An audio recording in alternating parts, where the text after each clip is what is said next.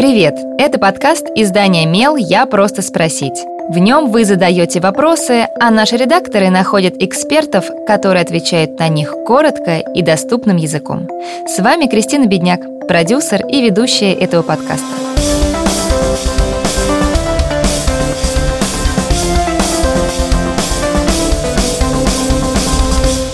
Дошкольникам бывает трудно общаться с бабушками и дедушками, которые живут далеко.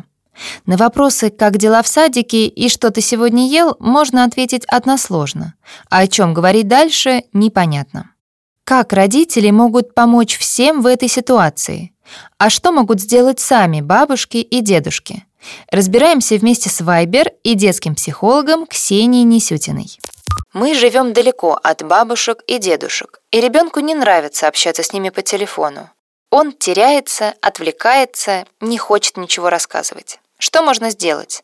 Надо заставлять ребенка общаться с бабушкой. Мы общаемся с другими людьми, потому что получаем от взаимодействия с ними эмоциональное наполнение, приятное ощущение. И дети не исключение. В первую очередь они привязываются к взрослым, которые находятся рядом, с которыми у них связаны положительные эмоции. С родственниками, которые далеко, сложно поиграть и поговорить. Они не участвуют в повседневной жизни.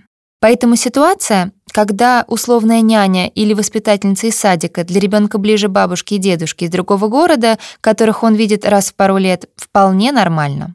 Если же общение ребенка с бабушками и дедушками происходит принудительно, если ребенка просто из раза в раз спрашивают «как дела?», а он отвечает «нормально», то ситуация может даже ухудшиться. Он может начать воспринимать такое общение как некую обязательную работу, не приносящую радости. Желание общаться у детей исходит не из логических и рациональных соображений. Поэтому приводить аргументы, почему контакт с семьей важен, бесполезно.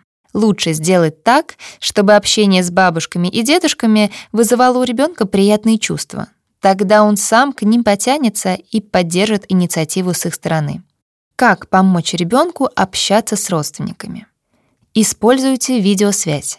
Детям проще сфокусировать внимание, если они и слышат, и видят человека. Эмоции от разговора станут более яркими, и ребенку будет проще сконцентрироваться. Говорите спокойно, без нотаций. Не принуждайте к разговору, а сделайте так, чтобы ребенку самому этого захотелось. Уговорами, мольбами и угрозами вы ничего не добьетесь. Расскажите интересные вещи про бабушку и дедушку. Если бабушка в детстве увлекалась музыкой, а ваш ребенок целыми днями что-то напевает, расскажите ему об этом. Детям гораздо интереснее общаться с человеком с похожим опытом. Помогите детям и их бабушкам и дедушкам найти общие темы для разговора. Это поможет разнообразить созвоны и уйти от надоевших «ну как дела? Хорошо? Ладно».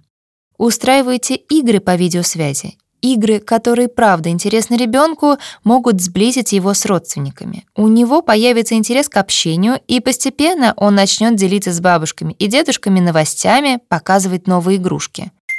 Советы для бабушек и дедушек. Вместо обычных звонков по телефону связывайтесь при помощи современных мессенджеров. Например, в Viber можно общаться с родственниками из других городов при помощи видеозвонков, без ограничения по времени. Это поможет ребенку вырабатывать с ними более тесную эмоциональную связь. Избежать неловких пауз помогут заранее заготовленные вопросы, вроде «Какие игрушки у тебя появились?», «В какие игры ты играл на этой неделе?», «С кем чаще всего общался в детском саду или на площадке?», «Что тебя рассмешило недавно?». Подхватывайте разговор, если ребенок вдруг замолкает. Детям, особенно в дошкольном возрасте, может быть тяжело поддерживать беседу. Они не привыкли к такому формату коммуникации.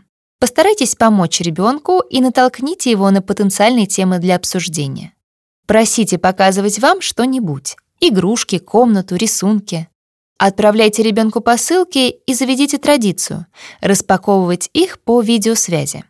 Расскажите, почему вы решили отправить именно этот предмет, что он для вас значит. Чтобы поддерживать связь каждый день, общайтесь с ребенком еще и при помощи развлекательных сервисов, которые предлагают мессенджеры. Например, используйте маски и фильтры дополненной реальности, которые недавно появились в Viber. Перевоплощайтесь в разных забавных персонажей. Кем мы будем сегодня? Лисятами и почитаем сказку про лис или пандами? И я расскажу тебе кое-что интересное об этих животных.